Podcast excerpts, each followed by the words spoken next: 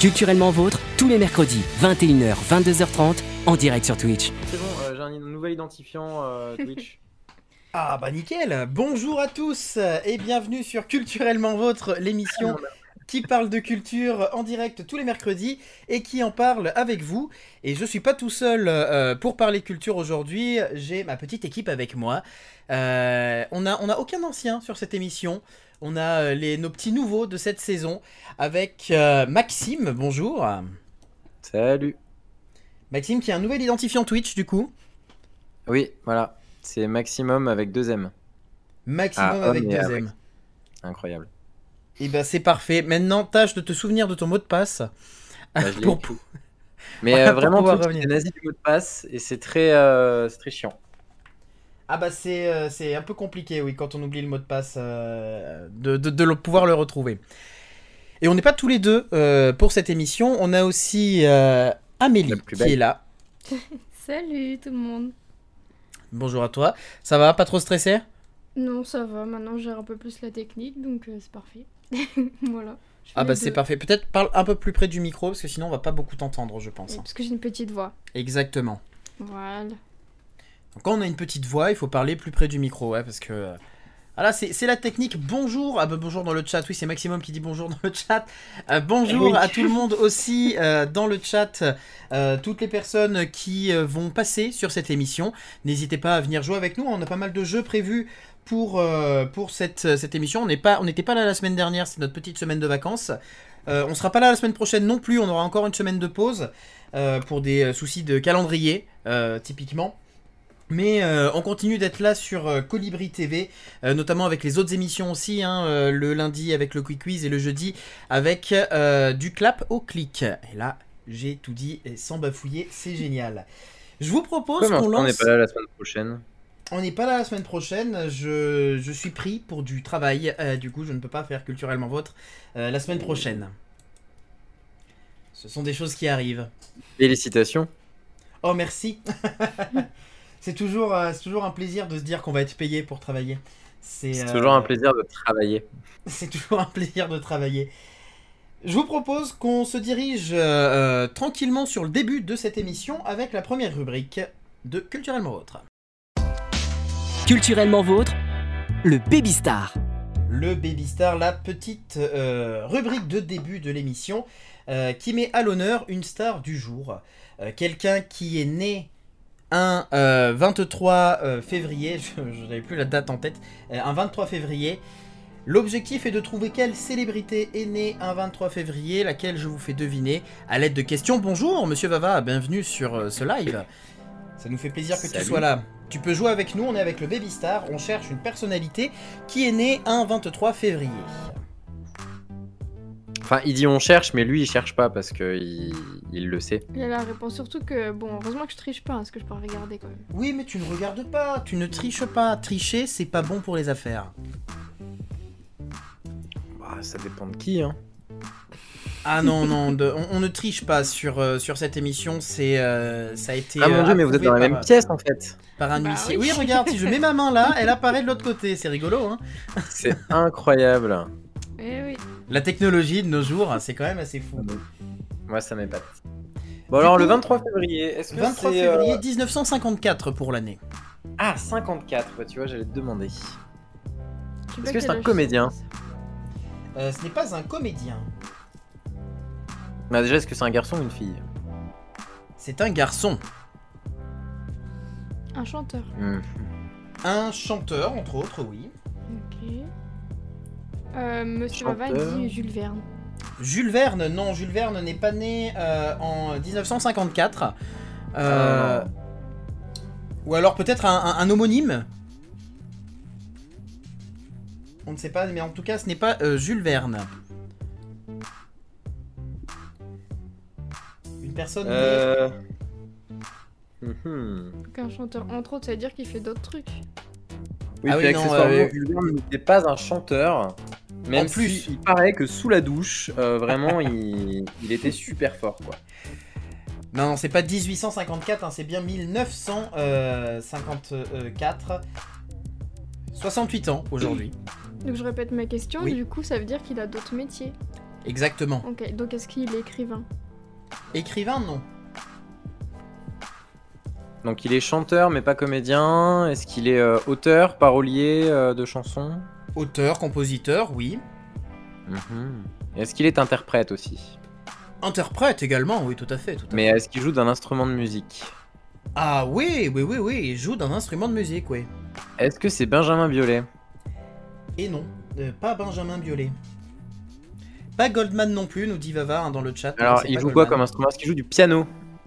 Euh, c'est pas son instrument de prédilection. Est-ce qu'il joue du piano debout? Après, euh, peut-être qu'en soirée avec ses potes, ça lui arrive de jouer un peu de piano. Euh, La guitare? Guitare, oui, principalement quand même. hein. On est que sur de la c'est guitare. Obispo?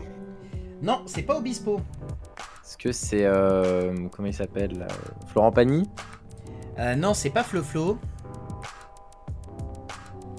Bah non mais je suis bête, Louis il joue pas de guitare en plus. De quoi? Louis Bertignac Exactement. Oh Oh trop bien GG Louis Bertignac, né Louis Laurent Bertignac, euh, le 23 février 1954. Et euh, du coup, c'est notre star du jour. C'est notre baby star du jour. En fait, Eh ben j'ai eu la chance de le voir à Clermont, Oh, cool à, à la Copé. Donc en plus on était vraiment en petit comité et il était super sympa. Hmm. Euh, vraiment euh, bon gars quoi.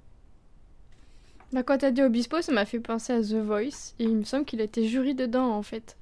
Euh, dans The Euh, Voice Kids, non Si, ou la Pour les première kids, saison ouais. Ouais, il me semble. Ouais, pour les kids. Non, mais c'est pas la meilleure chose qu'il ait fait. hein. Ah non, non, mais c'est comme ça que je m'en suis souvenu, tu vois. Pourquoi Obispo il a fait la- il a fait The Voice? Non, c'est Euh... Si, il me semble Non, c'est qu'il Pani qui fait The Voice, c'est fait. pas Obispo. Ah, bah, qui je fait sais The pas. Voice. Bah, en tout cas, Peut-être, ça euh, m'a The fait Voice penser Kids. à ça quand même, mais euh, il me semble qu'il était lui. Je sais plus. Ah, mais des fois, tu Enfin, sais, quand on a besoin de cacher, enfin, je pense que Obispo et Pani, ils sont pas, ils sont, ils sont Bon, plus enfin, au je pense cachet. qu'ils ont pas besoin de cacher. Hein. Je pense qu'ils sont plus au cachet depuis un petit moment, ouais. Non, Euh, ils de se faire connaître à la limite, mais euh, enfin de se faire euh, reconnaître. oui. Oui, oui, c'est ça. Euh, du coup, c'était notre baby star du jour. Euh, bravo hein, pour, euh, pour avoir tenté ta chance euh, avec euh, Goldman et Jules Verne, hein, euh, Mister Vava, deux chanteurs euh, de notre époque. Euh, on, euh, on va passer à la, euh, à la rubrique suivante, à la petite euh, reco de l'équipe, où on vous parle un petit peu des choses qu'on vous recommande en ce moment. Culturellement vôtre, la recommandation de l'équipe. Et alors pour cette petite reco, j'avais envie, moi déjà, de vous recommander, euh, de vous recommander une plateforme, un festival techniquement, un festival qui s'appelle le Festival Scope.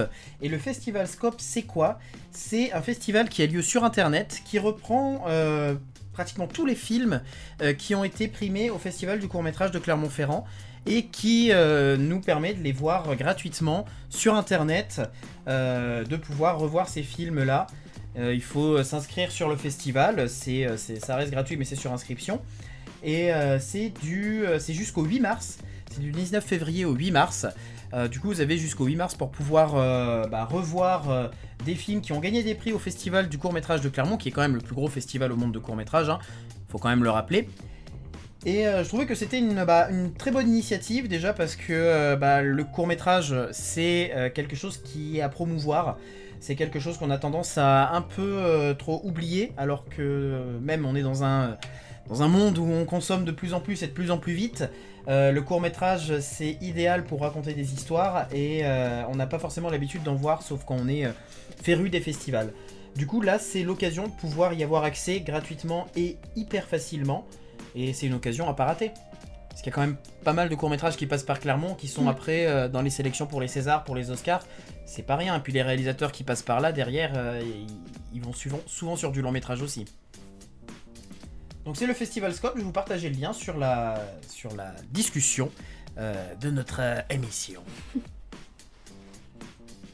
Peut-être laisser le temps à, à toi par exemple de présenter... euh, Et ben, Ta si petite vous voulez. Alors, euh, moi en ce moment, je suis en train de lire euh, ce magnifique livre, plein de couleurs et tout ça, euh, qui vient de, de l'auteur de Nos étoiles contraires ou Qui es-tu Alaska, Euh, bon, pardonnez-moi, mais je ne suis pas anglaise, donc je vais dire John Green au lieu de.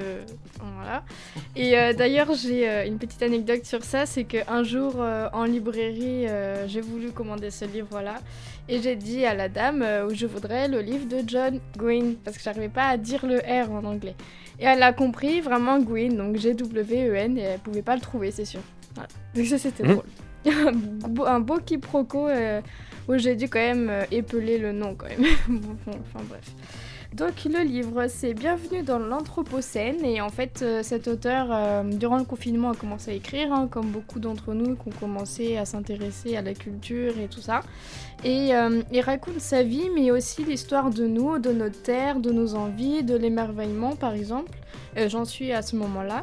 Euh, de la comète euh, Halley qui est euh, pas très connue pour certains d'entre nous, ou alors encore de Mario Kart ou des grottes de Lascaux, voilà. Et en fait, il va mettre beaucoup de souvenirs de sa vie en mettant en, valeur, on va dire, notre patrimoine, ce qu'on devrait apprendre de nous et de comment on réagit face à certaines situations, voilà. Donc c'est très intéressant et j'apprends beaucoup de choses, donc je vous le conseille. Bien. Voilà. Et donc à toi, Maxime. Donc, euh, eh ben, moi, ma reco du jour, euh, je pense que vous en avez déjà parlé, enfin, je suis sûr que vous en avez déjà parlé dans cette émission.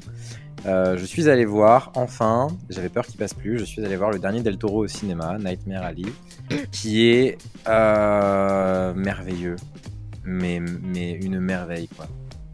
faudrait qu'un jour, peut-être ça sera le sujet d'une prochaine chronique, mais parler de qu'est-ce qui fait un bon film.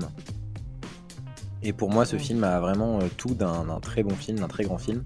J'aime beaucoup le cinéma de, Del Toro. Et je trouve que là, il arrive à, accorder euh, toute la machine hollywoodienne qu'il est capable de convoquer euh, avec, par exemple, La forme de l'eau, qui était vraiment un film avec un mm. gros budget et, et beaucoup de travail en studio. Il arrive à accorder tout ça avec euh, ses thématiques et sa manière de raconter si particulière et surtout de provoquer des émotions chez nous. Et, euh, j'avoue que j'ai dû rester 3 ou 4 minutes dans mon fauteuil sans bouger à la fin, de, à la fin du, film. Parce que, euh, parce que voilà, l'émotion qui arrive à la fin, elle, est, elle est incroyable. Donc voilà, j'ai passé un très très bon moment au cinéma devant ce film. Ah, tu vois, moi, ce film, j'avais beaucoup aimé, mais euh, je lui reprochais quand même. Ah oui, c'est vrai que j'ai ma propre caméra. je l'avais beaucoup aimé, mais je, lui reprochais quand même de. Euh, bah. En fait, de la, coupure qu'il y a à un moment et ce, changement de, genre cinématographique, hein, pratiquement, euh, et ben ça m'a un peu déplu parce que j'étais très, très heureux dans, la première partie du film, dans tout, les, tout cet univers qui était en train de se mettre en place. Et je trouve que la deuxième partie, euh, j'ai eu du mal à, raccrocher les wagons euh, tout de suite. Et je me suis dit, ah, c'est dommage, il avait quelque chose d'intéressant et euh, il est parti sur complètement autre chose par la suite, tu vois. Ouais, mais c'est logique. Enfin, pour moi, ça, logique, hein. ça fait partie du récit et même le fait que tu ressentes ça, que tu te sens à la, comme ça dépaysé, au contraire, c'est. Je trouve que c'est justement, c'est très bien amené. Évidemment qu'on préfère tous la première partie, mais mais je pense qu'il y a plein de films comme ça où quand, quand tu as un, Là, le schéma euh, du film, le schéma narratif, il est très simple. Euh, il est classique, hein, c'est euh, exposition, enfin élévation, on va dire, faute, et puis, et puis punition, quoi. Et, et au final, justement, quand tu arrives dans, la, dans, le, chapitre de la faute, bah, c'est ça que tu sens, et c'est pour ça que tu aimes moins aussi ce qui se passe. C'est parce que tu sens que ça va partir en, en sucette tu sais que ça va mal se finir. À partir du moment où tu le vois euh, aussi beau et aussi, euh, et aussi populaire, oui, oui. Euh, ça veut dire qu'il est, déjà, il est déjà en train de commettre ce qui va entraîner sa chute. Et ça, c'est vraiment. Voilà. Emma parlait de, de, films un peu longs, effectivement. elle disait qu'elle aimait bien les films longs. Moi, je l'ai pas trouvé long, en fait. je me suis. La forme de l'eau, peut-être, m'avait un peu plus. J'avais peut-être un peu plus senti parfois l'esthétisme plus que l'histoire. Mais bon, j'en ai peu de souvenirs parce que je l'ai pas revu depuis, euh, depuis le ciné. Mais, euh, mais là, vraiment, je trouve que c'était entraîné du début à la fin. Puis le, ce que ça raconte de l'être humain, c'est assez, assez, assez fort. Quoi. Ben, c'est un faux film de monstre en fait. mais c'est bah un vrai film d'humain. Moi, c'est pareil, au départ, j'accrochais et puis après, j'ai fait un petit somme. Quand je me suis réveillée, j'ai cru que c'était la fin. En fait, non. Et, euh, et euh, le fait que, euh, enfin, que même en m'endormant, je comprenais l'histoire, je me suis dit quand même que c'était un, film très très long en fait. Bah, c'est que l'hi- l'histoire, quelque part, en soi, le, le film n'a pas une histoire qui est basée sur un retournement de situation ou euh, sur ce genre de choses. Le film est, euh, est assez classique et assez prévisible aussi. Oui, mais parce qu'on sent, euh, on sent le, le- le schéma, comme je disais tout à l'heure, mais c'est pas pour autant que ce qu'on nous donne à voir n'est pas intéressant, intrigant, euh, Ah non euh, symbolique, euh, voilà. euh.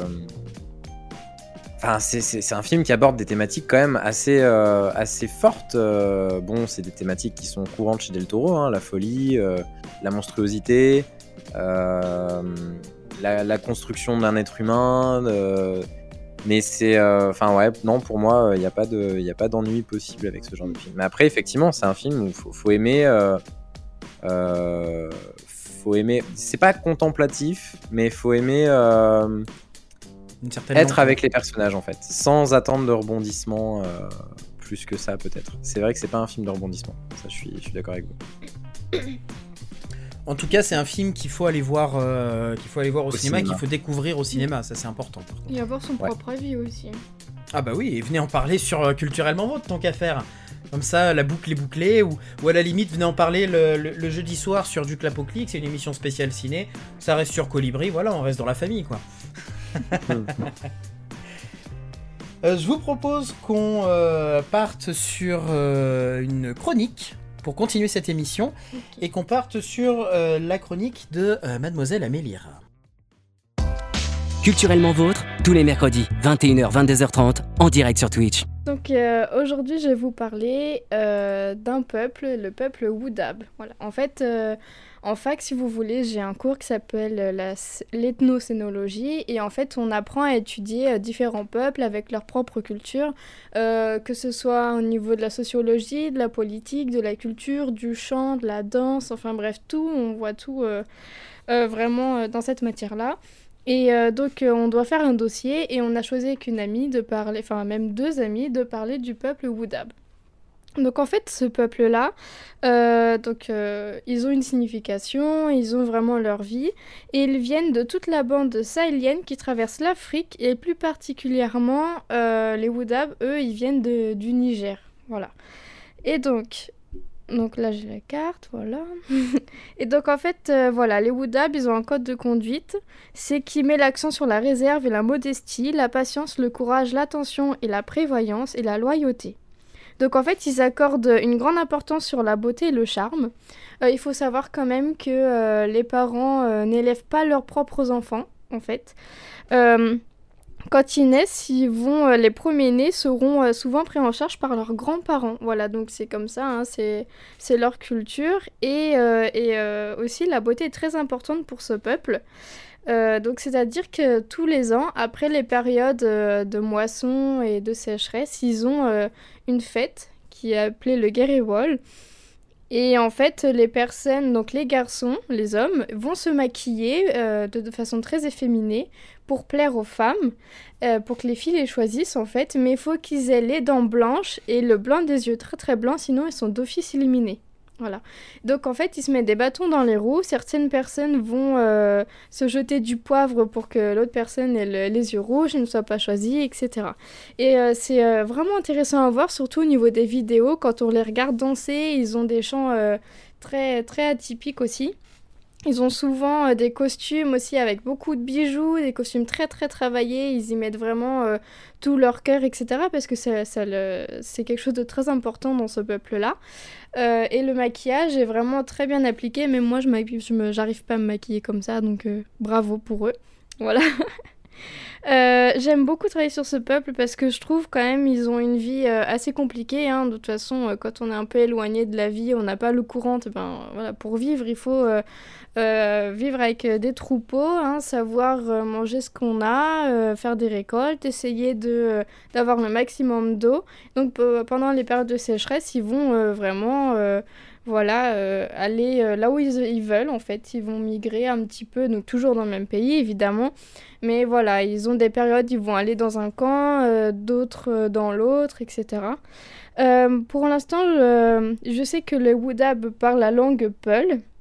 Donc si vous voulez en savoir plus, vous pouvez aller sur le site Inalco.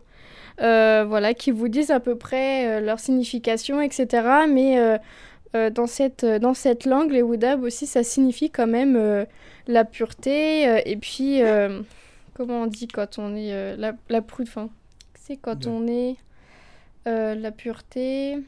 Quand on n'est pas prude, mais tu sais, on cache quelque chose. La pudeur. la, pudeur. merci. Et donc voilà, ça, montre très bien comme quoi les personnes ne parlent pas forcément de tout. c'est pas comme nous, on est très ouvert d'esprit. Hein. voilà, ils ont des cultures, des traditions à mener. Et, euh, et puis voilà, c'est très intéressant. Bon, pour l'instant, on en est là. Mais euh, on est en train d'approfondir parce que le but de, de cette matière-là, c'est de connaître une culture différente sans avoir de l'ethnocentrisme. L'ethnocentrisme, en fait, c'est euh, étudier quelque chose et leur apporter une autre culture à nous, ce qu'on ne peut pas faire. Donc notre professeur nous a dit que si quelque chose nous semblait barbare, par exemple dans certaines euh, cultures, euh, des personnes vont tuer des animaux pour les donner à leurs dieux, etc. Si on trouve que ça nous choque, il faut creuser parce que c'est là où on trouvera des choses intéressantes à dire et, et à savoir, à apprendre par rapport à nous. Voilà, un peu le but de cette matière-là. Et comme on est en art du spectacle, on va beaucoup étudier les carnavals, les fêtes traditionnelles comme le Guériwal, justement. Et, euh, et, on va euh, aussi bon, étudier les nôtres, mais euh, sans trop être un, ethnocentrisme en fait. Voilà le but. Et j'ai fini. ah mais c'est intéressant justement de confronter d'autres cultures et d'autres codes aussi sociaux. Euh, qui montre aussi que ce code-là, un peu qu'on a euh, très, euh, j'allais dire européen, mais c'est aussi américanisé. Hein, enfin, les, États-Unis, mm. ils sont, ont quand même imposé une culture très, très spécifique, un peu à, bah, à, une grande partie du monde. Et il n'y a pas que ça. Et c'est intéressant de, de s'intéresser aux autres cultures. Alors, je vais essayer de vous montrer une photo par écran par écran. Je sais pas si ça va marcher.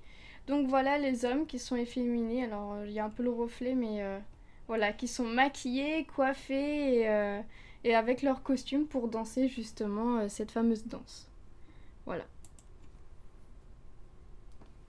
Eh ben, merci pour euh, cette, cette, chronique qui nous aura appris une autre culture. je trouve ça intéressant. Que... Une série comme ça avec à nous présenter plein de peuples différents. Oh, je te dis pas le boulot qu'on a derrière quand même, hein, parce que là on doit faire un dossier, on doit tout étudier, donc bon. Et c'est intéressant de, justement voir les différentes cultures. C'est très enrichissant pour toi et, euh, et pour euh, aussi la manière dont toi tu travailles et, et dont tu remets aussi en question euh, tes propres codes. Mais j'en reparlerai quand j'aurai un peu plus que les bases, parce que là, si vous voulez, on a juste fait les recherches de base qu'on a, qu'on a pu récolter. Après, nous, notre but, c'est vraiment d'approfondir et comprendre leur culture et sans, sans, la ramener à la nôtre, en fait, c'est ça le but. Et, euh, et puis comme ça, ça nous ouvre un peu l'esprit et puis ça nous donne une autre vision du monde surtout. Voilà, c'est le but. C'est à ça que sert la euh, fac. Eh oui. Vive la fac. En même temps, c'est un enseignant-chercheur aussi, donc forcément, euh, il y a beaucoup de choses à faire. Mais ça, tu vois, pour avoir fait la même licence que tu es en train de faire, on n'avait pas ces, ces cours-là sur les différentes cultures et sur l'ethnologie aussi. Et euh, je, suis, euh, je suis curieux, je te les piquerai, parce que je suis curieux de voir, euh, voir ce qu'il y a aussi dans, dans ces cours-là. Je vais les piquerai après les partiels, hein, par contre, hein, j'ai pas envie de te mettre en difficulté non plus. Après, on fait, on fait la même chose sur les théâtres, par exemple. On étudie aussi beaucoup le théâtre d'Indonésie, qu'on avait fait la dernière fois. le théâtre japonais avec le théâtre No et, et le ou un truc comme ça. J'espère que ma prof n'est pas là, sinon elle va me tuer. mais, euh, mais voilà, c'est très intéressant et on étudie aussi les... Ah, Kabuki, merci. On étudie vraiment les différentes façons de faire aussi. Par exemple, elle nous avait montré une... Euh, donc, c'est une représentation euh, américaine, il me semble. Alors je ne sais plus le nom de la pièce, hein, mais c'était très hypnotisant. C'est vraiment la même chose. Donc il y avait des personnes qui commençaient à danser, à faire les mêmes mouvements avec une musique très très entraînante. Et euh, derrière, il y avait un décor euh, énorme avec un train qui venait. euh, Enfin voilà. Et tout ça, en fait, ça montre comme quoi on a différentes visions du monde, même si on est dans le- dans l'Europe ou en France, etc. Et voir la culture et par exemple vraiment la tradition de théâtre dans certains pays, franchement, c'est très agréable. Et j'aime beaucoup cette licence. Voilà, je vous la conseille. Toujours intéressant, les, les du spectacle. On est très ouvert d'esprit. Hein. Donc voilà. Eh bien, merci pour, euh, pour cette petite chronique, euh, euh, tout en culture, tout en ouverture d'esprit. Et je vous propose qu'on aille, euh, nous aussi, parler de la culture en jouant tous ensemble.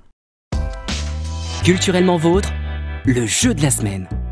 Et alors, cette semaine, je vous ai préparé un jeu. Mais alors, un jeu. Vous pouvez jouer dans le chat, hein, vous pouvez jouer euh, euh, contre l'équipe. Euh, c'est. C'est un jeu que j'ai nommé. C'est laquelle qu'est la vraie. C'est laquelle qu'est la vraie. Parce que j'ai trouvé des unes de, euh, de- d'articles de journaux assez insolites. Et je vais vous les faire deviner parmi euh, différentes unes euh, que j'ai inventées. Donc il y en a à chaque fois une qui est juste et quatre qui sont fausses. On est dans de l'insolite. hein. On est dans, du, euh, dans, dans de l'article qu'on a envie de lire. Malheureusement, je n'ai pas les articles pour vous. La première série que nous avons. En pleine opération, donc ça c'est le début, une chauve-souris entre dans le bloc. Premier article possible. En pleine opération, le P d'une patiente provoque un incendie.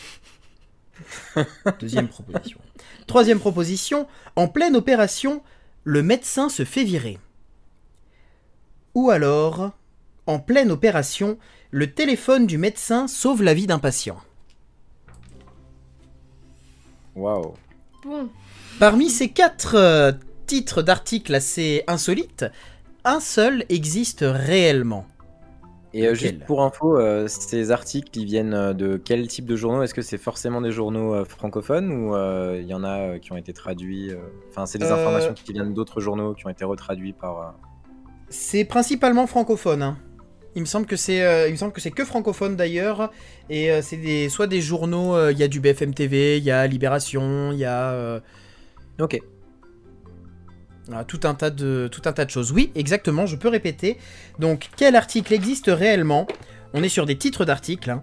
Est-ce que c'est petit 1 en pleine opération, une chauve-souris entre dans le bloc? En deuxième proposition, en pleine opération, le P d'une patiente provoque un incendie. En troisième proposition, en pleine opération, le médecin se fait virer. Ou quatrième proposition, en pleine opération, le téléphone du médecin sauve la vie d'un patient. Alors, Pas facile, hein ouais, le P, ça me paraît absurde, mais. euh, Enfin, moi, en étant allé dans un bloc opératoire, ça me paraît un peu absurde. Mais bon. Bah, la chauve-souris, j'ai du mal à comprendre comment elle a pu arriver là. Ceci dit, ça ferait une Oui. super origin story pour euh, Batman. Genre, euh, voilà, Bruce Wayne adolescent se fait opérer les dents de sagesse et, euh, et son ADN se mélange dans la Mm. perf avec celui d'une chauve-souris. euh. Mais euh, le truc, c'est que par exemple, tu vois, l'idée du médecin qui se fait virer euh, en pleine opération, c'est ce qui paraîtrait le moins, euh, le moins farfelu. Ouais, Et le moins pourtant, pour virer un médecin en pleine opération, c'est vraiment chaud quand même. Ouais. Alors, Monsieur Vava nous dit euh, la 4. Donc, euh, la 4, c'est quoi? C'est euh, le téléphone euh, du médecin sauve la patiente. Ça peut être bien aussi. Moi, il y, a- y a moyen. hein. Il y a moyen. Ouais. Parce qu'avec un téléphone, maintenant, tu peux tout faire, de la lumière, etc. Ouais. Hmm. Ah, ça se trouve, c'est une coupure de courant, tu sais, ils ont pris la lampe torche ou j'en sais rien. Ouais, c'est possible, ouais. Bon, tu dirais quoi, toi, Amélie? Bah, on peut dire la carte. euh, Enfin, la, la carte. La, la carte, on n'est pas dans Dora l'exploratrice, on peut pas là, ça, la carte. Ok, bah allez, euh, ça me va, la 4, ouais. La 4, donc vous partez tous sur le téléphone du médecin sauve la vie d'un patient. Ouais. Euh, avant de, vous dévoiler la bonne réponse, euh, je vous dis que ces articles-là sont recensés et ont été euh, tous mis dans un livre qui est très très drôle à lire, euh, qui s'appelle Le Tout va bien. Moi j'ai le Tout va bien 2017, euh, nommé Un bébé goéland en garde à vue au commissariat d'Ajaccio, qui recense que des euh, titres euh, d'articles euh, incroyables avec les sources euh, de base. Donc euh, je me suis inspiré de ce livre pour ce jeu. Ah, Je vous le une conseille. collection de livres euh, à lire quand t'es sur les toilettes dont tu te sers pour toutes tes émissions. C'est incroyable. Ah mais c'est c'est des fait, perles. dans, ta- dans ta maison, plus tard, tu auras une bibliothèque dans tes toilettes. Vraiment. C'est ça. Avec plein de livres. Et du coup, la réponse, euh, l'article qui a existé réellement et qui a été euh, mis, il me semble, sur BFM TV, c'est euh, en pleine opération, le P d'une patiente provoque un incendie. Oh là Non. là. Alors, je ne sais pas comment, je ne sais pas pourquoi. je, je ne connais pas les tenants et les aboutissants de cette histoire, mais il a existé un article nommé comme ça. Bah, quand Personne on passe euh, un, un peu de temps devant des séries euh, hospitalières ou sur euh, YouTube, euh, on sait qu'un P c'est inflammable. Et on sait que dans une salle d'opération, il peut y avoir euh, toutes sortes d'objets euh, qui peut être euh, euh, avec du feu, je sais pas, tu vois, genre un scalpel euh, ou un truc pour cautériser euh, à gaz, tu vois, genre. euh, Hmm. Puis derrière, après, euh, le matériel peut s'enflammer, il y a du gel hydroalcoolique partout, donc ça crame. Mais Ouais, c'est quand même gel, assez ouais. ouf. Mais ouais, c'est bizarre. Ah bah c'est sûr que c'est assez insolite. Je vous propose qu'on passe à, à la deuxième qui est euh, somme toute peut-être un peu plus classique. hein. Attention, le début de l'article sera le même hein, pour les, les quatre propositions. Allemagne. L'agent des renseignements islamistes était aussi, petit 1, acteur porno, petit 2, chanteur de métal, petit 3, prêtre, ou petit 4, prince. L'agent des renseignements islamistes était aussi acteur porno, chanteur de métal, prêtre ou prince.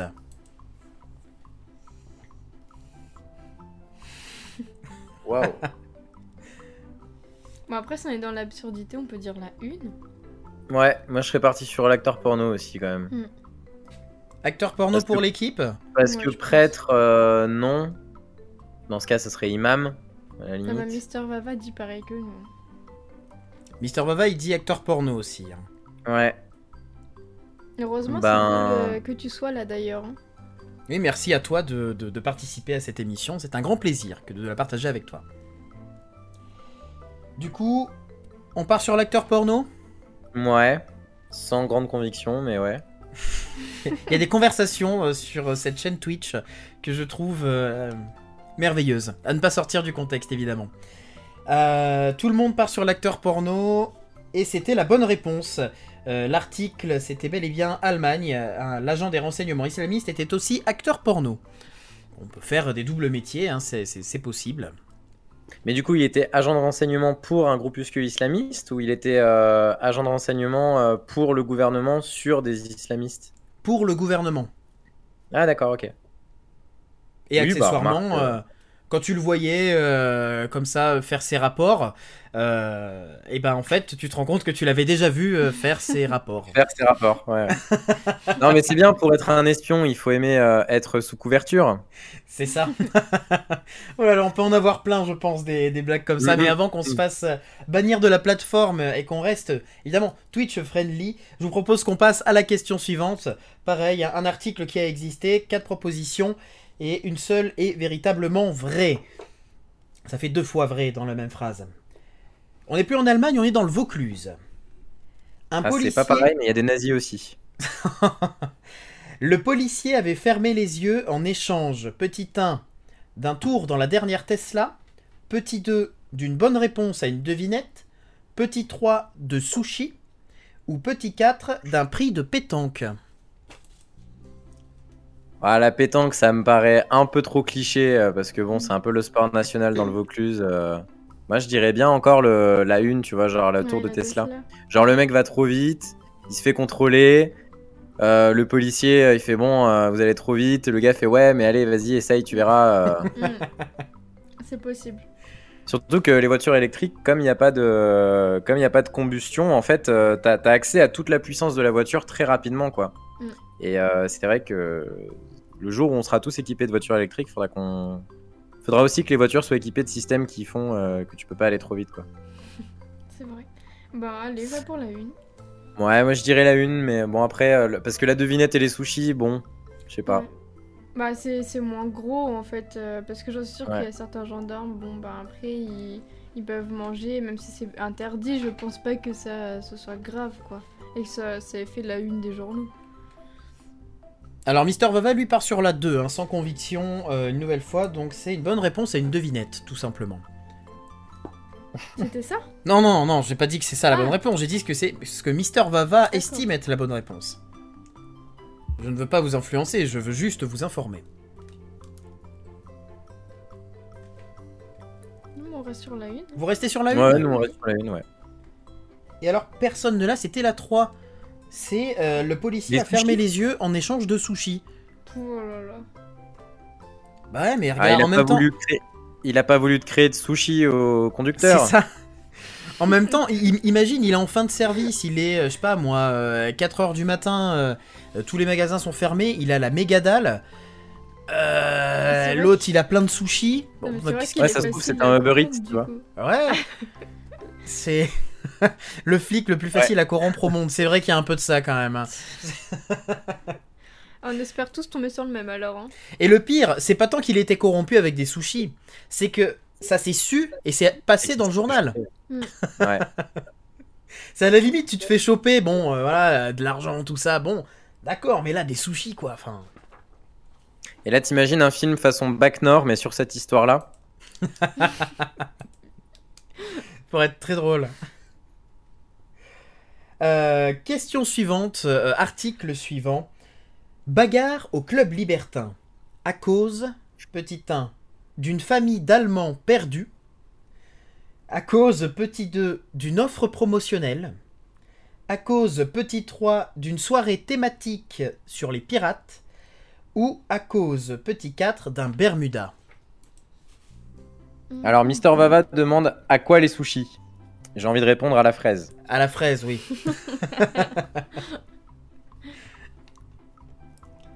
Euh, Alors, quel article a réellement existé? Il y a une bagarre dans un club de striptease, dans un club libertin, pardon, à cause euh, d'une famille d'Allemands perdus, d'une offre promotionnelle, d'une soirée thématique sur le thème des pirates ou d'un Bermuda? J'ai envie de dire, euh, toutes les réponses sont bonnes. Moi, j'ai envie de dire le Bermuda parce que ça me dit quelque chose cette histoire, mais euh... Et ben moi, euh, allez. Tu veux nous partager une anecdote sur ta vie euh ah non non non, je ne suis pas allemand et je ne porte pas de Bermuda, mais euh... Mister Vava part sur le Bermuda aussi. hein. Ben, Ouais. je vous suis. hein. non mais genre tu vois, il y a so- ces soirées euh, libertines et, euh, et, euh, tu dois rentrer en slip et euh, le mec il a voulu garder son Bermuda et en plus ça se trouve il était allemand, il était en claquettes chaussettes. euh. Il les cumule, le gars, il les cumule. Ouais c'est ça. Il était avait pas de habillé en- sushi. C'était ouais c'est ça. C'était un Allemand déguisé en pirate avec un Bermuda. T'as pas trop compris le principe de. Et la bonne réponse était effectivement le Bermuda. Et ben je crois que j'ai vu passer cet article. Ah, mais c'est possible, je pourrais te retrouver tout à l'heure euh, dans, dans quel journal si tu veux. Et enfin, la dernière, qui m'a fait bien rire aussi. Son opération du nez tourne mal. Il ressort, petit 1, avec une narine cousue. Petit 2, Avec Motus un- et narine cousue. tu diras rien à personne. avec un scalpel coincé. Petit 3, avec la perte de l'odorat. Ou petit 4, avec une érection permanente. Le scalpel, c'est, ré- c'est, euh, c'est- je veux dire, c'est même euh, tout le temps. hein. Il y a plein de personnes tout le qui temps. se- Oui, mais- Plus régulier. oui, voilà. Il y a plein de personnes qui sont opérées qui se retrouvent avec des instruments dans leur corps quand même. Alors un scalpel ça va, mais quand c'est la contrebasse, euh, La- la- Oui mais enfin c'est rare qu'on utilise une contrebasse pour opérer les gens quand même. Oui. C'était pas drôle ta blague. c'est les instruments. Ah. C'était long. Tu sais si tu dois l'expliquer c'est que... C'était pas bon. Ouais moi je dirais bien le scalpel aussi Amélie, je suis d'accord avec toi. Le scalpel Parce que bon, autant tu te retrouves avec euh, des ciseaux ou un truc dans le bide. Bon, Pour une opération du nez, oui, Mister Vava. mais je veux dire, un scalpel dans le pif, euh, c'est chaud quand même. Ah bah là, le test PCR, il rentre, mais il ressort pas. Mais après, ça se trouve, c'est un bout du scalpel, tu vois, c'est pas le scalpel en entier, ou alors c'est un tout petit scalpel. Ouais. Bah après, je pense qu'il y a différentes tailles, j'en sais rien. Bah, en même temps, je pense pas qu'ils auraient laissé sortir quelqu'un avec un truc qui sort comme ça. Ouais. Oh, tout s'est bien passé Ouais, oui. En même temps, ouais, c'est vrai que ça, c'est chaud, parce que bon, euh, ok, il y en a de différentes tailles, mais il faut quand même. euh, bah, Il y a quand même un manche pour que tu puisses couper un peu de loin, donc peut-être que le scalpel, c'est peut-être pas si réaliste Bah, que bah ça. oui, c'est pour ça, parce que moi, pour moi, je disais ça parce que bon, c'est courant déjà, donc à mon avis, euh, ils vont pas faire des articles tout le temps sur ça. Hmm. Bah ouais, enfin, si ce n'est pour le nez, quoi. Mais. Bon, euh, Après le nez, oui. bon. Mais Alors apparemment, Monsieur Vava dit euh, la 4 pour le côté insolite. La le 4, quatre, c'était quoi déjà Avec La une érection c'est permanente Une érection permanente. Ah, Oui, c'est vrai que c'est dur à expliquer. Bah, un mauvais dosage euh, de de, de, de l'anesthésie, quoi, peut-être. Mm. Hmm. C'était quoi les autres réponses?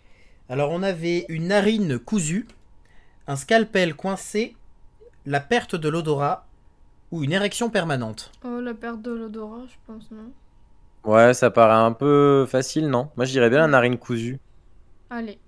C'est absurde. Mais, euh, mais, mais à chaque fois que ça nous paraît bizarre, c'est ça, donc... euh, Donc, narine cousue pour l'équipe et érection permanente pour Monsieur Vava. La bonne Bah, moi, réponse- c'est que la perte de l'odorat, ça me paraît trop simple, presque, tu Mm. vois. Mais c'est tout à ton honneur. La bonne réponse, c'était une érection permanente. Il y a eu un article qui a dit Son opération du nez tourne mal, il ressort avec une érection permanente. Non, mais des fois, on veut pas savoir ce qui se passe au bloc, quand même. Non.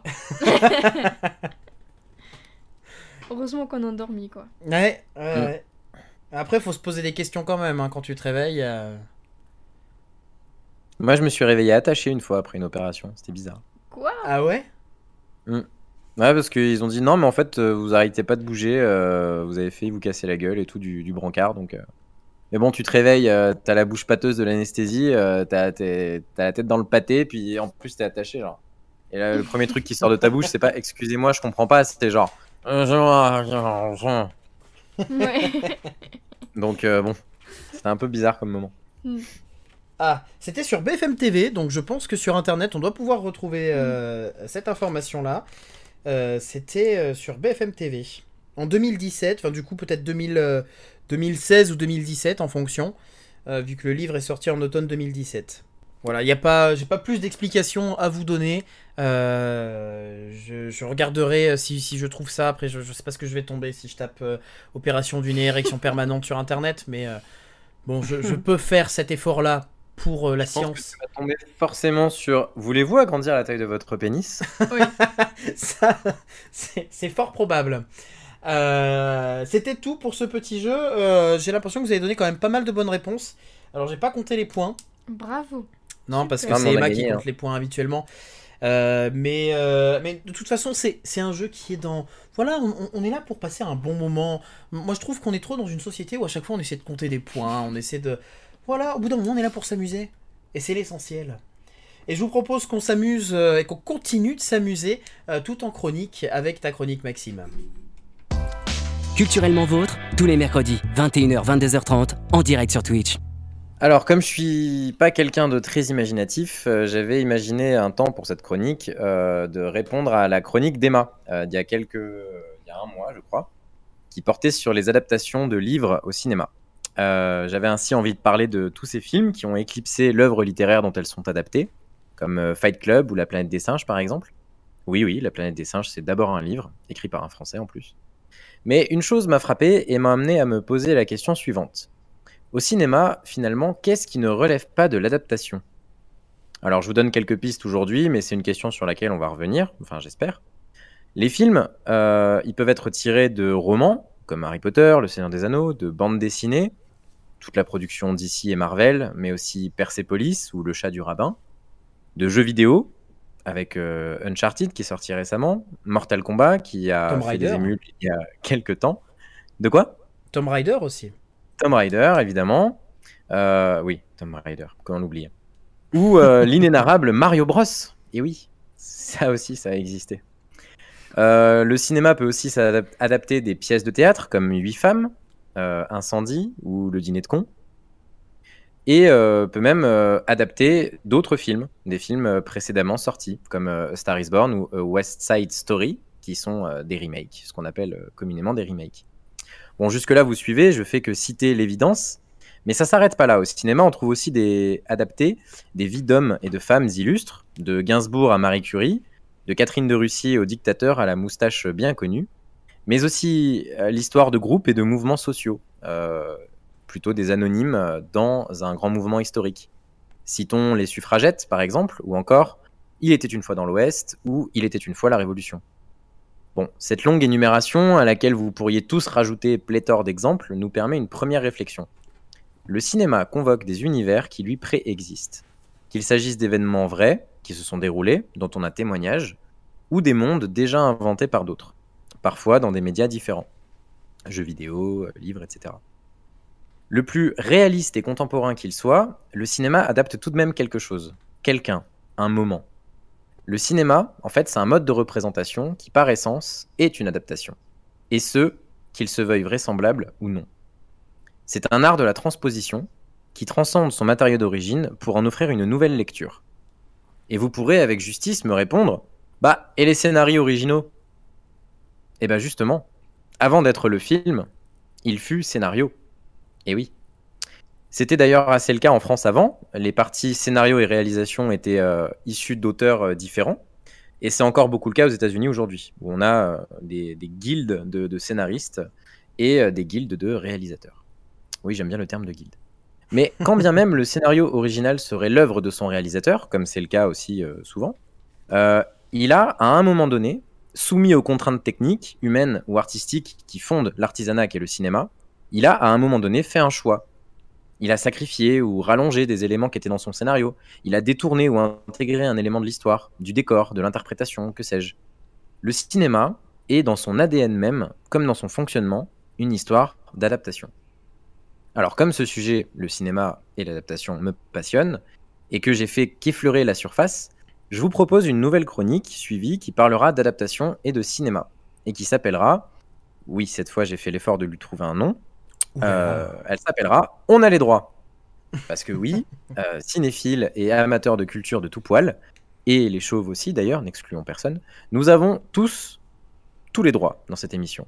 Pour parler de la culture comme nous l'entendons, de celles et ceux qui la font et la défrisent, de celles et ceux qui l'abîment ou la portent savamment contre leur sein pour la partager, la protéger, la faire croître partout autour d'eux.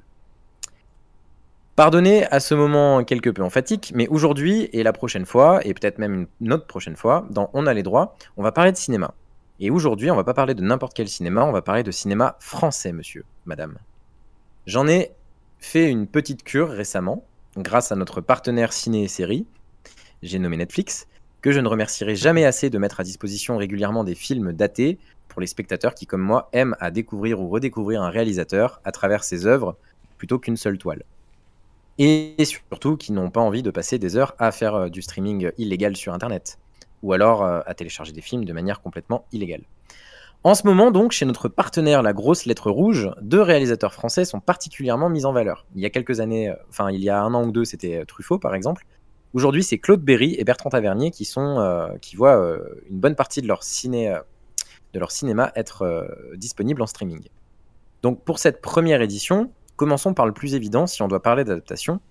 On va parler de Jean de Florette et de Manon des Sources de Claude Berry, sortis tous les deux en 1986, à une époque où le cinéma français était européen, puisque c'est une production franco, helvético, italo, autrichienne. Cherchez l'erreur. Savant mélange. Je vous fais l'économie d'un résumé de l'histoire, elle est très connue, et pour ceux qui n'auraient pas encore eu la chance de voir ces films, je ne me permettrai pas de spoiler. Je pensais plutôt vous proposer quelques réflexions à grignoter, là, comme ça, avec nous, tranquillement. Fait intéressant pour être souligné, euh, Pagnol, du coup, euh, a d'abord, donc Marcel Pagnol, hein, l'académicien, romancier et cinéaste, oui, oui, il a, fait plein de trucs. Euh, Pagnol, donc, a d'abord écrit et réalisé deux films qui s'appellent Manon des Sources et Hugolin, donc en 1937. Puis, il a publié deux romans, Jean de Florette et Manon des Sources, connu ensuite sous le nom euh, diptyque L'eau des collines. Et c'est ce fameux diptyque, donc c'est un roman adapté d'un film que Pagnol avait fait, que Claude Berry adapte. D'accord? Donc en fait, ce qui est assez intéressant, c'est qu'il y a pas mal de différences entre la version de Pagnol de son propre film. Il y a des différences entre ces films et le bouquin qu'il a écrit après. Et évidemment, dans le bouquin adapté par Claude Berry, on trouve encore des différences. Et des différences assez marquantes. Le scénario, donc, il est signé de Claude Berry et de Gérard Brache. Et pour parler de ces films, deux mots me viennent assez naturellement panache et économie. Quand je dis économie, je ne parle pas de l'histoire de sous, qui est en effet euh, ce qui fonde la dramaturgie du récit. C'est-à-dire que l'histoire, elle repose sur l'avidité du Golin et du Papé. Euh, mais ici, quand je parle d'économie, je ne parle pas des sous qui font partie de, de l'histoire, mais plutôt de l'économie de la réalisation. On pourrait reprocher beaucoup à Claude Berry d'être un réalisateur qui manque de pattes de réalisation. Or, pour moi, justement, c'est une qualité, notamment quand on adapte une œuvre comme celle de Pagnol. Et oui, Marcel Pagnol, que je pourrais qualifier euh, d'héritier spirituel euh, et, euh, pardon, et provençal de Émile Zola. et oui, il adapte fidèlement les vicissitudes de la vie humaine.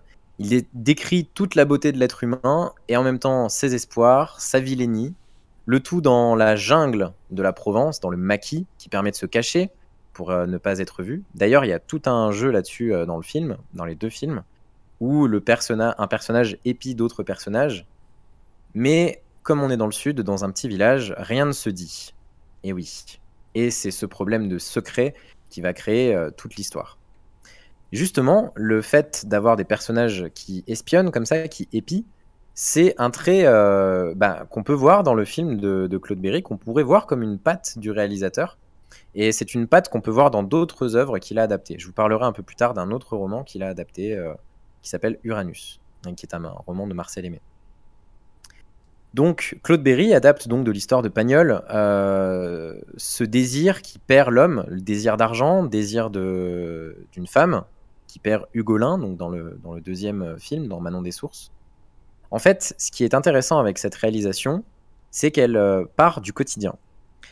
Et pour parler du quotidien, finalement, elle se permet de ne pas avoir de, grandiloquence esthétique.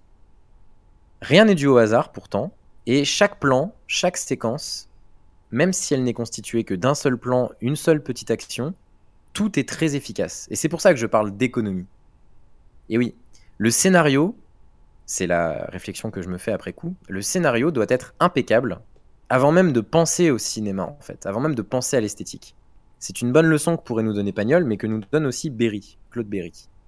Finalement, l'économie et l'efficacité de la réalisation sont prépondérants sur l'esthétique qu'on lui donne. Et c'est une esthétique, c'est une forme d'esthétique. Euh, dans des paysages qui sont magnifiques, d'ailleurs, on pourrait vraiment parler de, films de paysages, euh, avec euh, des plans parfois où on est très très très loin des comédiens. Dans cet espace-là qui nous est présenté, et qui nous est rendu tangible, on suit toujours des actions très précises. Et les personnages sont dans des états qui, et c'est pour ça que je parle de panache, qui, euh, qui relèvent quasi du mystique. On a ce personnage qui va se mettre à genoux et implorer euh, à la pluie de tomber, parce que la pluie ne tombe pas et qu'elle menace toute son exploitation agricole et donc sa famille. On pourra citer aussi ce personnage qui du fin fond des collines suit son amoureuse et lui hurle le fameux Manon, Manon, je t'aime d'amour. Oui, euh, c'était une imitation déplorable de Daniel Auteuil, euh, César du meilleur acteur, pour, euh, pour Manon des Sources et Jean de Florette en 1986. Donc la leçon que je vais retenir pour cette adaptation, c'est finalement celle de l'économie.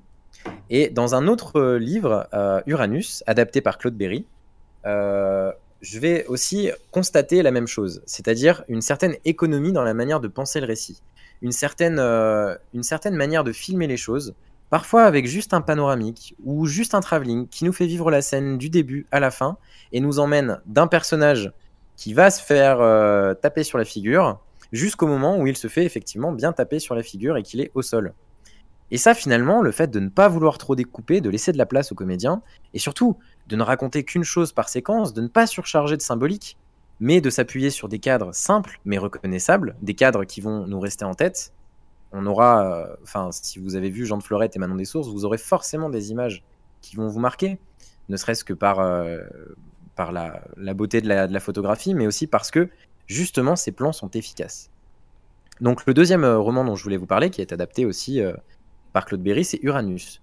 Donc il a été tourné en Auvergne. Un clin d'œil intéressant, parce que la région Auvergne, finalement, euh, elle est dans l'imaginaire collectif euh, français un peu le lieu euh, d'une France éternelle, une France de campagne, d'un joli, petit, joli petit coin de France. Voilà, une sorte de comté des hobbits, mais au centre de la France. et tout comme...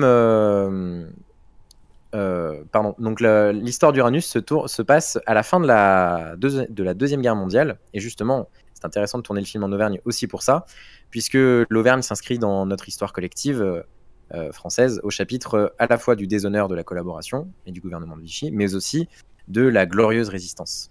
La résistance, d'ailleurs, qui a été communiste, en grande partie. Et dans ce film, justement, les communistes ont plus ou moins du pouvoir dans la ville, et donc vont faire un peu régner une sorte de terreur et chercher les collabos pour, pour les condamner à mort. Euh, donc c'est de cela qu'il est question, mais ce n'est qu'une toile de fond finalement, pour parler des hommes, pour parler des femmes, pour parler de leur dualité qui les obsède. On a Jean-Pierre Mariel au casting, qui joue un lâche bourgeois, un lâche ingénieur, mais un bon chrétien, qui va même jusqu'à recueillir un collabo chez lui, pas par affinité politique, mais juste parce qu'il va vouloir sauver un homme de son village. On a Philippe Noiret, qui joue un instituteur, à la fois très sensible à la nature, il peut passer une heure à observer une pâquerette, et en même temps nihiliste. Il n'a pas pleuré quand sa femme est morte sous un bombardement alors qu'elle était avec son amant. On a aussi euh, la brute, avinée, Gérard Depardieu, et en même temps ému, mais ému aux larmes en entendant une enfant réciter un morceau d'Andromaque. On a le mesquin et fidèle Michel Prévost, à la fois euh, antagoniste au début de l'histoire et puis finalement euh, devient un ami euh, de, Gérard Depardieu, justement, du personnage joué par Depardieu. On a le doux et inflexible communiste, le doux papa, parce qu'il est papa de trois enfants et il est toujours avec un enfant autour du cou, avec des filles. Donc c'est Michel Blanc, qui pourtant va tenter de, séduire maladroitement et, sûrement avec, avec la vision d'aujourd'hui, sûrement une forme de violence. Euh, va tenter de séduire la, fille de l'homme qui l'abrite. Euh, on a aussi une figure grotesque euh, qui, elle seule, peine à susciter l'empathie. Le, j'ai nommé le, magnifique Fabrice Lucchini, qui joue une sorte de bobo communiste convaincu, mais complètement à côté de la plaque. En bref, ce qui est intéressant avec Uranus aussi, c'est le lien avec les personnages. Finalement, ça me fait euh, penser à, une chose. Qu'est-ce que réaliser finalement?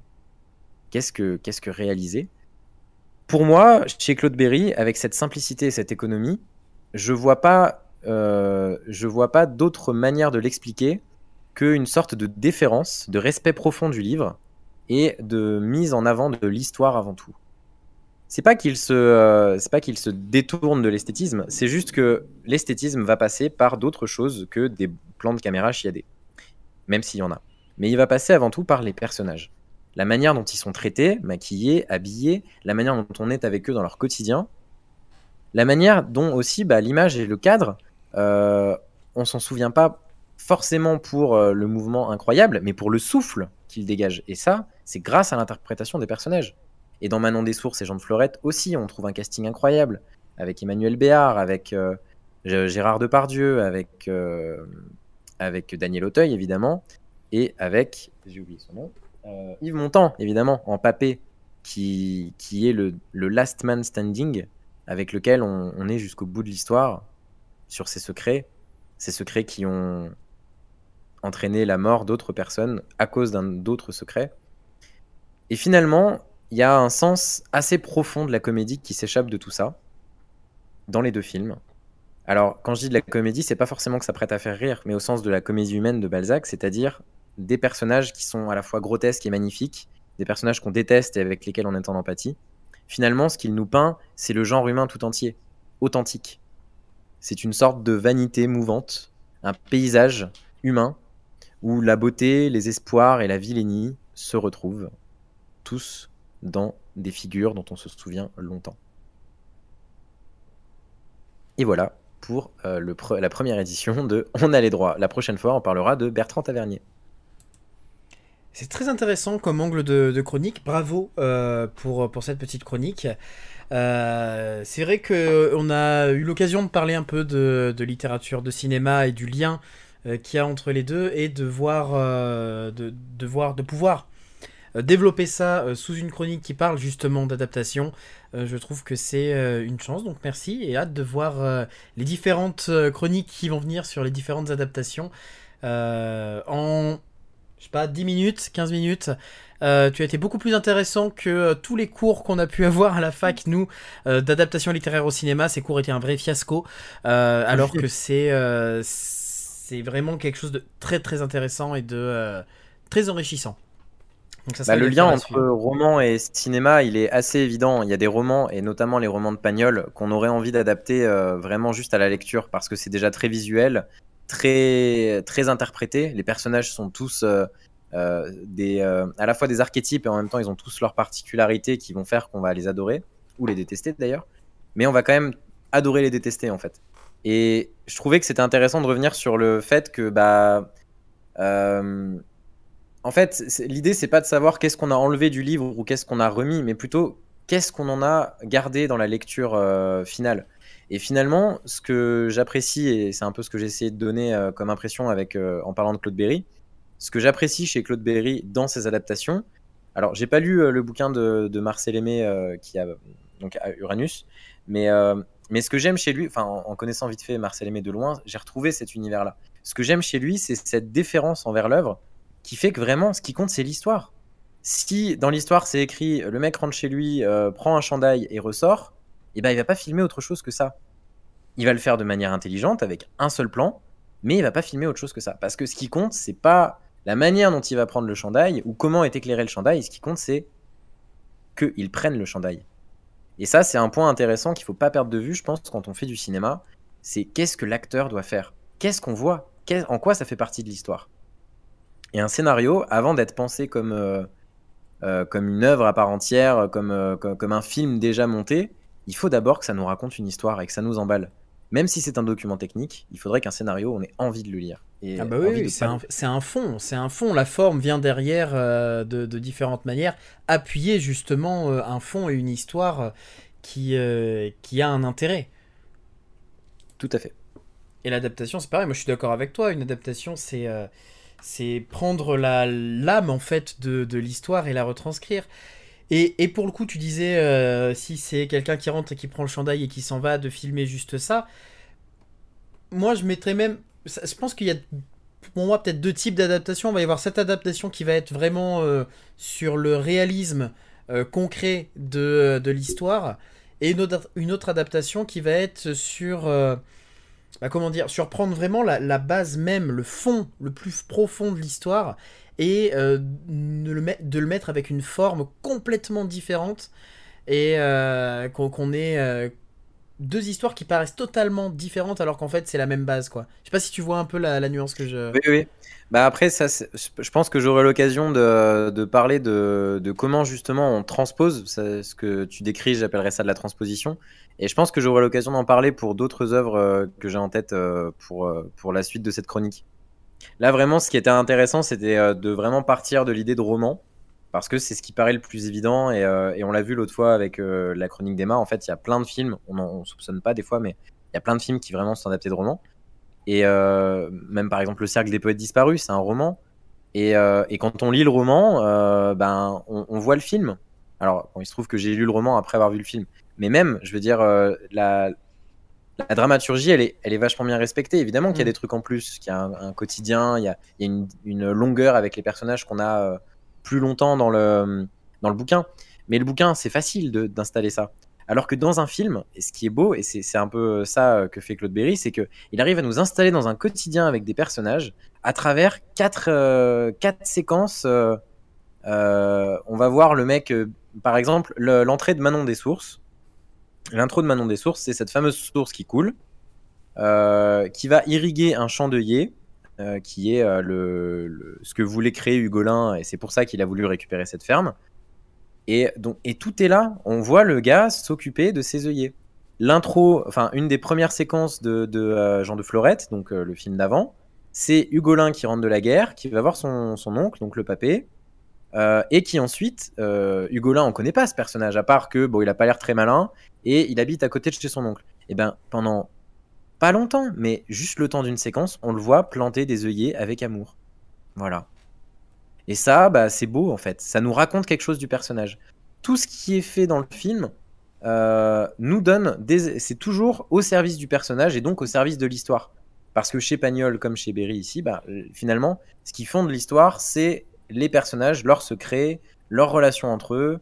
Et, euh, et ça, c'est, pour moi, c'est une leçon vraiment euh, dont il faut se souvenir. Euh, le scénario doit jamais être, ou en tout cas, voilà, dans ce type de cinéma-là, le scénario n'est jamais, n'est jamais rien d'autre que le prolongement de personnages. Et ça, c'est chouette, quoi. Je suis tout à fait d'accord avec toi. On aura l'occasion, moi je pourrais parler toute la nuit de, cinéma d'adaptation. c'est vraiment quelque chose qui, m'intéresse et que je trouve fascinant. Et on aura l'occasion d'en reparler au, au gré de tes chroniques, au fil euh, euh, de, de ta réflexion aussi sur, euh, sur la littérature et le cinéma. Et euh, bah, qui dit littérature dit mot, qui dit mot dit mot de la fin, et qui dit mot de la fin dit nouvelle rubrique dans l'émission. Oh là là. Culturellement vôtre, le mot de la fin. Qu'est-ce que c'est que le mot de la fin aujourd'hui, Maxime?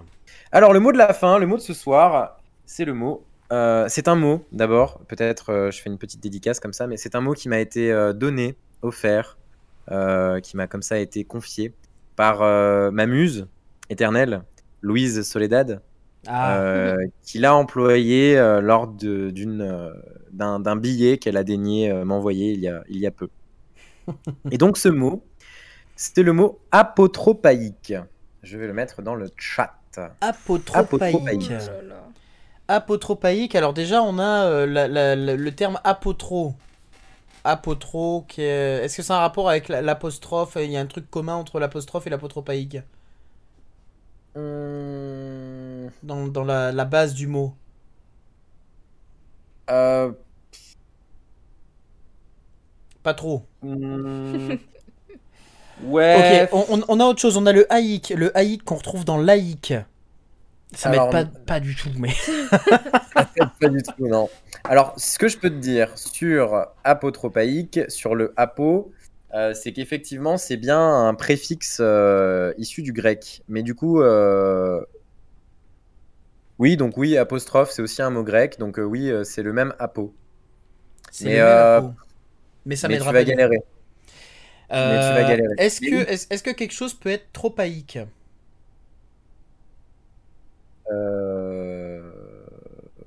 Bah. pff, Oui. Non. Oui, oui, Oui. d'accord.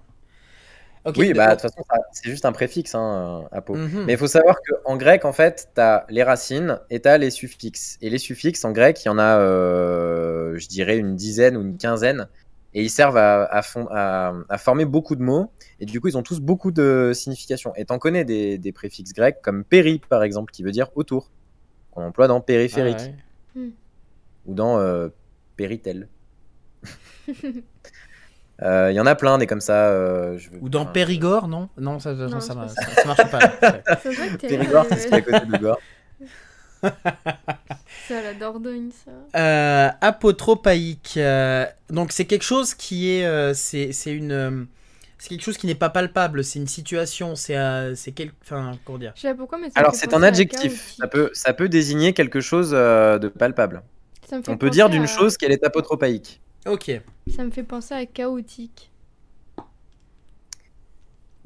Ouais, allez, si je dois vous donner un indice, euh, tu, pourquoi pas euh, Faudrait creuser.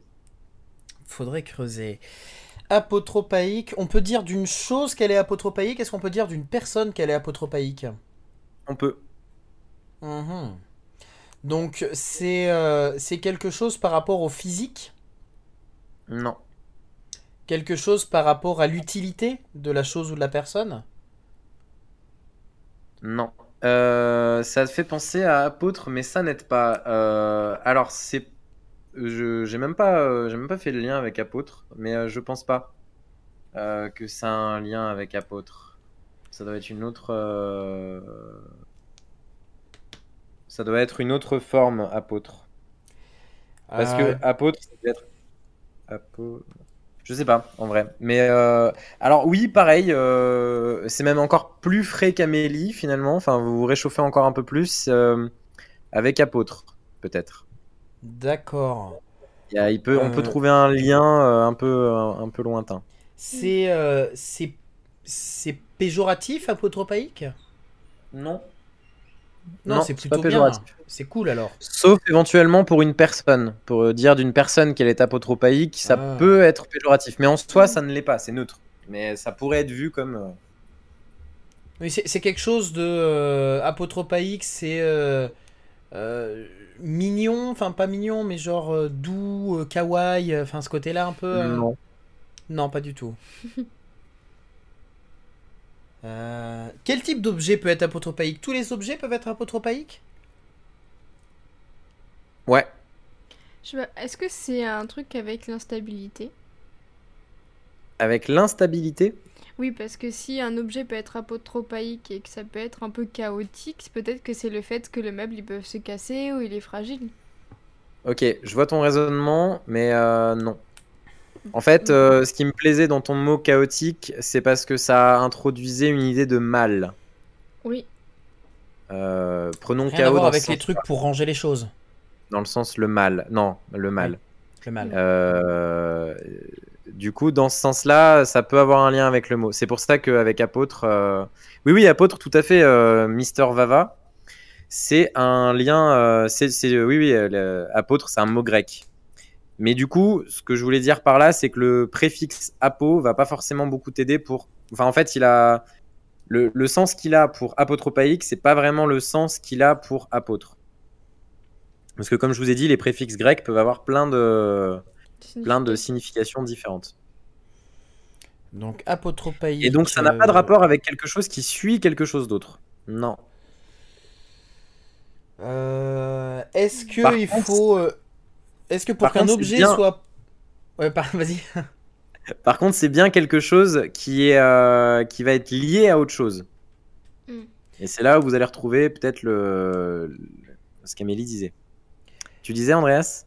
Est-ce que euh, un objet dans sa vie entre guillemets d'objet est forcément à un moment apotropaïque ou est-ce qu'il faut exercer quelque chose sur cet objet ou le mettre dans un état particulier pour qu'il le soit? Oui. Est-ce que c'est le fait qu'une personne peut être toujours négative ou s'apitoyer à chaque fois et être dans le mal? Non. Est-ce que c'est quelque chose genre euh, euh, alors moi j'étais sur les objets mais là je repars sur les personnes euh, genre comme une instabilité comme plus un- une sorte de un côté un peu mal à l'aise mais bénéfique pas le mal à l'aise qui te met mal le mal à l'aise qui te met plutôt bien Alors, dans- Cherchez plutôt du côté des objets. Vous, je pense que tu, tu brûles plus du côté des objets. Ça sera plus simple. Mm. Et, euh, et quant à ce que tu viens de dire, euh, non. Et Monsieur Vava, oui, euh, on commence à s'approcher là. Un objet qui déstabilise un autre objet, bah, ça, ça me plaît déjà, c'est un peu mieux. Alors, effectivement, un objet qui est apotropaïque, c'est un objet qui va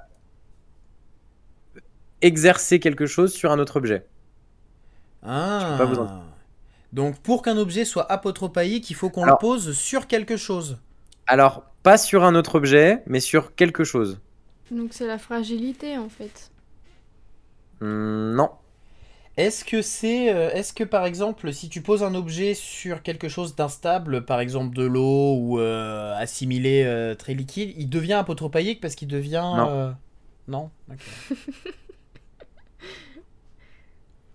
Et je dirais même que pour euh, compléter ta... ce que tu disais tout à l'heure, euh, Andreas, quand tu disais qu'il fallait appliquer quelque chose à un objet pour qu'il devienne apotropaïque, je dirais que ça dépend même de... Ça dépendra juste de ta croyance, en fait. Mm. Ah, c'est un peu comme laïque euh, ou religieux quoi. On s'approche. C'est pour ça que apôtre, euh, ça me parlait aussi. Ok.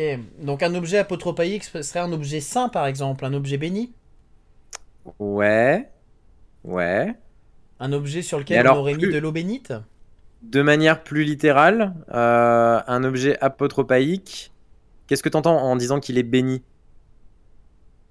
Bah, euh, qui a euh, un, euh, un béni, bénisseur, un bénicio, euh, enfin, peut-être bénicio Non, del Toro qui vient et qui... s'il est béni? Bah, c'est une, c'est une icône, c'est une relique. Il protège. Hmm, Plus compliqué. que- Enfin, plus, plus dans le côté ça, en fait. protège Oui Ah, ah, j'aurais dû parler plus fort. Ouais, T'aurais dû parler de plus fort. Ah, pardon. Ah ouais, non, pas je t'ai pas entendu du coup. Du coup, apotropaïque, c'est euh, Alors. un objet Ouais. qui protège bah, les autres objets ou les personnes à proximité. Qui. Ouais. Mais qui protège de quoi? Du mal. De la Oui. tristesse Du mal. Apotropaïque se dit d'un objet, ou aussi d'une formule, éventuellement, qui sert à détourner vers quelqu'un d'autre les influences maléfiques. C'est la définition du Larousse. Hmm. Donc apotropaïque, ça vient de apotropaio, euh, pas là, je recommence, de apotropaipos, qui vient de apotropein, détourner. Donc le verbe c'est apotropein, détourner, qui vient donc du préfixe, enfin qui est composé du préfixe apo, qui veut dire repousser, s'opposer. Alors apostrophe, du coup, ça serait repousser. C'est la petite barre qui permet de repousser la- l'autre partie du mot. Et de trope, alors trope, le problème c'est que c'est pareil, c'est un mot grec qui a euh, mille, euh, mille, euh, significations. Ça peut vouloir dire tour, euh, ça peut vouloir dire manière, changement, attitude. Un trope, c'est aussi, euh, un- euh, c'est aussi une manière de... C'est un- comment dire C'est un objet littéraire qu'on va utiliser euh, dans, une, euh, dans un, un plaidoyer en- en éloquence, par exemple. Mhm. Donc, si vous, est-ce que vous avez des objets, euh, des, euh, des objets apotropaïques, vous? Est-ce que toi, euh, Mister Vava, tu en as un, un objet apotropaïque, un objet, euh, un gris-gris, quoi, en fait, un, un porte-bonheur, si vous préférez? Euh, alors, dans les voitures, on a le. euh, comment il s'appelle le. euh, Oui. euh, je sais La plus quel saint c'est. Saint- Saint-Christophe. Saint-Christophe, voilà, exactement. Parce que Saint-Christophe, c'est le patron des voyageurs et des euh, marchands. On a alors Amélie qui me marche sur le câble de, euh, de mon. Voilà, c'est- c'est- Et, et toi, Amélie, tu en, tu en as ou tu connais euh, des Non, objets je pense apotropaïques que petite, euh, c'est plutôt le- l'attachement à un objet que- ou- dans lequel j'avais envie qu'il me fasse du bonheur ou euh, qu'il me porte chance, mais j'en ai pas eu en fait. Mais du coup, euh, bah oui, mais du coup, c'était quoi cet objet euh, dans lequel tu Euh, mettais des qu'est-ce que ça pouvoirs euh, pouvait être? Ben, euh, les colliers euh, que ma grand-mère me donnait, ou euh, voilà, des trucs comme ça en fait. Les, les trucs, euh, je pense que c'est plutôt de l'attachement euh, au niveau de la famille plutôt que le, le porte-chance. de- Et c'est là où on rejoint l'idée d'Andreas tout à l'heure de reliques, d'objets un peu bénis. Ouais. Euh, c'est pour ça que je trouvais que c'était assez juste parce que finalement, des objets apotropaïques, ça peut être euh, des, euh, des sortes de reliques qui permettent de euh, détourner le mauvais œil. Alors, dans les exemples, je peux vous en donner quelques-uns. Euh, Mister Vava, toi, si tu en as, n'hésite pas à nous en donner aussi. même Il a si rien tu de n'en tout ça, il a possèdes dit. pas. Oui, mais même si tu n'en possèdes pas, peut-être que tu connais Ah oui, des objets ou des formules apotropaïques. Euh, alors, par exemple, donc la médaille de Saint-Christophe, tu l'as dit, Andreas, mais aussi au Moyen Âge, on pouvait euh, clouer une chouette euh, au mur ou à la porte de quelqu'un pour détourner le mauvais œil vers lui. Moi, demain, Euh. je vois qu'il y a quelqu'un qui a cloué une chouette au-dessus de ma porte. Je fais putain, fais chier quand même. Quoi. Ouais, ouais, non, mais c'est non, c'est pas cool. Ne faites pas ça Ça, chez vous. ça ne fait clouez pas plus des mafieux que. euh, Non, mais c'est pour pas que t'aies de mal choses. Ouais. Euh, du coup, une... non, mais là, du coup, la chouette, ça serait pour détourner le mauvais œil vers quelqu'un. Donc, si tu la cloues chez lui, ça veut dire que le mauvais œil va venir chez lui. Ah oui, d'accord. Ah non, attends, non, non, non, non, Ah la non. chouette, comme c'est un, pardon, comme c'est un, un, un démon, enfin, comme les chats, quoi, bah, du coup, si tu la cloues chez toi, ça, ça, ça fait peur aux démons, donc ils ne viennent pas chez toi. Donc, il y a toutes sortes d'amulettes aussi. Donc, c'est là où on rejoint un peu l'idée des, des colliers, euh, des choses comme ça. euh. Euh, faut savoir que dans beaucoup de religions euh, païennes, les, certains objets liés aux anciens aux grands-parents, aux arrière-grands-parents, aux ancêtres, en fait, étaient, étaient bénis, enfin, étaient, étaient priés autant même que, que les dieux comme Jupiter ou Mars ou Zeus. Voilà, les Romains avaient tous chez eux un petit hôtel avec un gris-gris qui représentait euh, qui a représenté un ancêtre quoi. Mister Bava qui dit en même temps si t'as une chouette crevée clouée sur ta porte ça fait fuir n'importe qui. C'est pas faux. Alors la question c'est est-ce que ça fait fuir euh, ton livreur euh, Uber Eats ou, ou Deliveroo? Parce que c'est con. ou même le facteur. du coup donc voilà pour les objets apotropaïques. On a aussi la main de Fatma. très connue. qu'on porte souvent en collier d'ailleurs. Il y a aussi le fer à cheval. Ah oui, bah oui. le fer à cheval. La patte de lapin. La patte de lapin, ouais. Il n'y a pas aussi euh... d'œil bleu là, souvent qu'on voit dans les bracelets? Oui, ouais, ouais, le, euh, ouais, exact. Bah c'est le troisième œil en fait. Tout, tout, ce qui va être euh, pierre aussi, euh, toutes les, les, les, attraits qu'on donne aux, aux, pierres, ça compte comme de l'apotropatie oui, euh, ça compte comme de l'apotropaïsme. Euh, si certaines euh, sont, ont des vertus pour éloigner le mal, oui. Alors là, j'en ai pas en tête des pierres qui éloignent le mal, mais. Mais après, il me semble que les pierres, c'est plus une question de. Ah, c'est plus une question de renforcer l'énergie. C'est croyance, c'est au niveau des énergies, c'est pas. Oui, mais ça reste une croyance. Ouais, ouais. Je sais pas si c'était considéré comme croyance ou comme quelque chose que telle matière apportait tel bienfait en fait ça reste une croyance de penser qu'un caillou euh, te donne plus de force ou, euh, ou, te permet de moins tomber malade. Après, euh, c'est pas, pas religieux, mais euh, ça reste. Hmm. C'est comme il y a des gens, tu sais, ils veulent pas que tu leur donnes le sel quand t'es à la table. Hmm. Je vois pas du tout de quoi tu parles. Ou le vin à l'envers. Mais on s'engueule après quand on se donne le sel de main à main. Bon alors, je voulais juste vous donner quelques exemples un peu rigolos parce que dans l'Antiquité, euh, dans les objets apotropaïques, on retrouvait par exemple euh, la tête euh, peinte de Méduse. Vous savez la Gorgone qui, qui, a été tuée par Persée. Donc les Gorgones, vous savez, c'est ces femmes avec des cheveux serpents dont le regard tue ou, ou, ou, change en statue. Donc sur les boucliers ou les cuirasses des, des, légionnaires romains, on pouvait peindre, ou même des, Grecs hein, d'ailleurs, euh, on pouvait peindre une tête de méduse, par exemple. C'était censé euh, éloigner le mauvais œil et donc euh, potentiellement le, renvoyer sur les ennemis d'en face. mais aussi dans les choses un peu plus rigolotes, alors bon, il y a toutes sortes de plantes, hein, je vous épargne les, plantes, mais il y a par exemple quand on croise une personne épileptique, on crache. D'accord. Ça, ça pourrait être dans tes jeux, tu vois.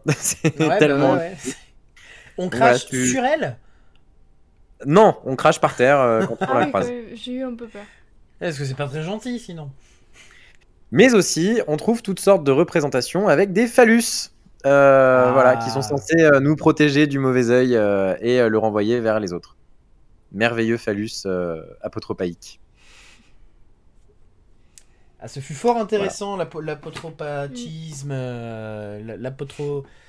ce que tu nous as dit. C'était très... non, puis quand même, on arrive à finir l'émission en ayant dit phallus quand même. Et ça, c'est bien. Ça, c'est beau. C'est quelque part, il faut. Euh, à Pompéi, il y a des phallus dans toutes les boutiques souvenirs. Exactement. Et euh, c'est d'ailleurs, euh, c'est oui, oui, bah, c'est d'ailleurs justement dans l'article que je lisais, c'était c'était vis-à-vis de Pompéi justement où on, nous montrait, il y avait des photos de mosaïques avec des, des, beaux phallus représentés, voilà, qui sont censés éloigner le, le mauvais œil Sauf que finalement, à Pompéi, ça a pas trop bien marché finalement. Vu que bon, ils sont tous. Euh, ah, c'est. C'est triste, mais c'est comme ça. Euh, bah merci pour euh, ce mot de la fin. Merci euh, d'ailleurs pour toute l'émission aussi, parce qu'il n'y a pas eu que le mot de la fin, il y a eu les chroniques, il y a eu tous les jeux qu'on a fait. Merci à toi Maxime, merci à toi Amélie pour cette émission et à toutes les personnes qui ont participé dans le chat et qui nous écoutent aussi en euh, replay, en podcast audio sur à peu près n'importe quelle euh, euh, plateforme de podcast. On est disponible à Culturellement Vôtre. On est aussi disponible du coup sur YouTube, sur Twitch pendant quelques jours, 15 jours je crois, en replay. Donc n'hésitez pas à revoir, à partager l'émission si ça vous a plu et à revenir bah, pour voir les autres émissions de Culturellement Vôtre. pas la semaine prochaine, mais dès la semaine d'après. On reviendra du coup dans deux semaines. Et en attendant, on vous conseille aussi demain d'aller voir l'émission du Clap au Clic, animée par Xavier, qui est bah, sur Colibré, une émission où on parle de cinéma. Donc euh, c'est l'occasion pour tous les cinéphiles et les non-cinéphiles hein, qui veulent aussi euh, s'initier au cinéma de, pouvoir parler euh, en bonne compagnie. Merci à tous, j'espère que ça vous a plu. Oui, c'était sympa. Merci à vous deux. Et merci Mister Vava qui visiblement est parti dessiner des phallus sur ses murs pour se protéger du mauvais œil. C'est très important de se protéger du mauvais œil, peu importe la manière dont, on le fait. Euh, merci à tous. On se retrouve dans deux semaines pour une nouvelle émission de Culturellement Vôtre. Et en attendant, bah, n'hésitez pas à consommer de la culture. Allez, ciao. Sans modération. Eh oui. Merci d'avoir suivi l'émission Culturellement Vôtre. Tous les mercredis de 21h à 22h30 en direct sur Twitch. Retrouvez toutes les émissions en podcast sur Deezer et Spotify. N'hésitez pas à nous suivre sur Facebook et Instagram pour ne manquer aucune actu. Abonne-toi. Brah